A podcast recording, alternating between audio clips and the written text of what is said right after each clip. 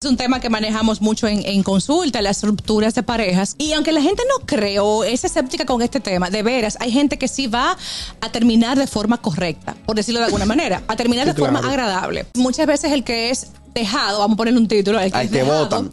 Al que votan dominicanamente, tiene un resentimiento muy Sí, grande. hay un. Una, una vergüenza también porque tú acabas de provocarme un daño. Si hay hijos, esto es más cruel. Tiende a ser más, más doloroso porque uso los hijos como una forma de.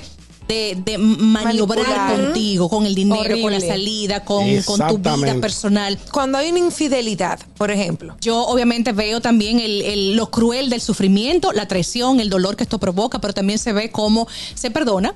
También se ve cómo se reinstala la relación después de una infidelidad. De verdad, si hay gente madura, hay gente Sí, que. claro. hay Él me pegó no. cuerno, pero mi hermano, ¿qué pasa? Ruede de ahí con tu familia.